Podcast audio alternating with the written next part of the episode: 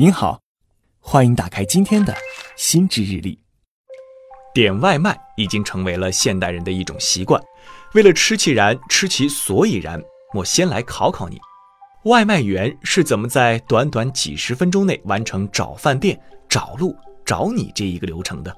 没错，答案就是手机导航。其实啊，手机导航背后还有个大靠山，那就是天上的卫星，这就厉害了。我们点一次外卖需要动用几颗卫星呢？答案是至少四颗。大部分手机导航软件采用了 GPS 系统，这个系统一共部署了三十一颗卫星，覆盖了地球表面超过百分之九十八的范围。这样的部署保证了在地球上任意一点都能够同时被其中至少四颗卫星捕捉到。这些卫星就像一个广播台，二十四小时对外广播自己的位置和时间。外卖员手机内置的导航芯片同时接收到这四颗导航卫星发布的信息后，迅速可以列出一个方程组，解出饭店和你家所在位置的经度、纬度、高度和时间这四个未知数，然后规划出最佳路线。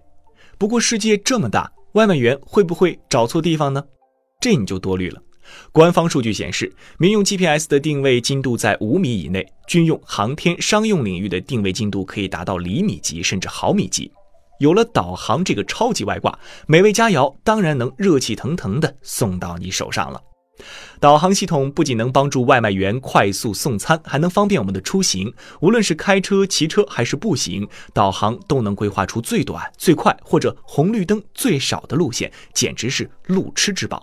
从此，妈妈再也不用担心我迷路了。不过，这样一个伟大的系统，当初可不是为了帮助懒人拯救路痴而设计的。从上世纪七十年代开始，美军为了实时掌握我在哪、我的队友在哪、敌人在哪这些重要信息，一口气发射了二十四颗卫星，建成了全球卫星定位系统，也就是 GPS，全称是 Global Positioning System。有了 GPS 这项黑科技的加持，在海湾战争中，美军的导弹和战斗机基本实现了指哪打哪的高精度准确打击，秒杀了敌方在人员和武器数量上的优势，以很小的伤亡代价打了胜仗。这就好比打败康师傅的不是五谷道场，而是美团外卖。吃了大亏以后，许多国家才恍然大悟，原来打仗还能这么玩。于是大家争先恐后的建立自己的导航系统，与 GPS 分庭抗礼。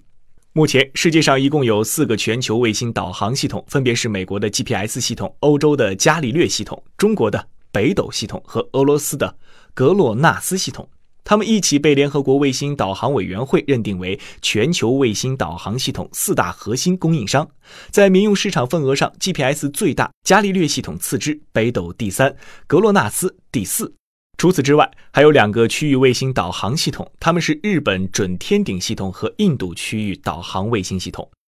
虽然目前美国的 GPS 系统占绝对优势，但现在很多手机也可以兼容北斗系统了。比如小米八和华为手机的部分型号就采用了 GPS 加北斗的导航系统，这样的多系统组合有利于提升定位精度。换句话说，作为使用者，卫星系统和卫星数量是越多越靠谱。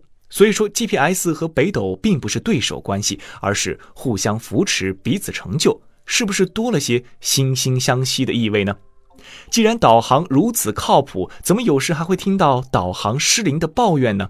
从理论上讲，有些极端情况可能会降低导航信号强度，比如太阳黑子爆发，由此产生的电磁波、X 射线和强紫外线等，能够影响地球大气层中的电离层。但雨雪、云层、气压、雾霾等常见因素都不会影响导航卫星的定位功能。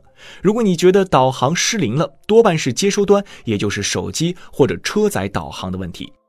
导航系统需要在开阔的地方使用，地下停车场、隧道、高架桥、密林小路和高楼林立的窄道等地段会导致信号衰减。另外，观察一下手机周围是不是放置了强磁场物品，是不是有隔热纸或者金属成分遮蔽，同时检查导航软件是否更新了最新的地图包，这些都是可能导致定位不准的原因。所以，下次导航出问题，可别把锅甩给导航卫星了，多从自身来找找原因。除了帮外卖员送货和给路痴指路以外，卫星还是一个全能型选手，在预防森林火灾、监测云层移动、定位高产渔场等方面都身手不凡。有兴趣的话，去探索一下吧。好了，以上就是今天的新知日历。关于导航，你有什么故事想要分享或者吐槽的吗？欢迎在评论区给我留言。我是玉林，下期再见。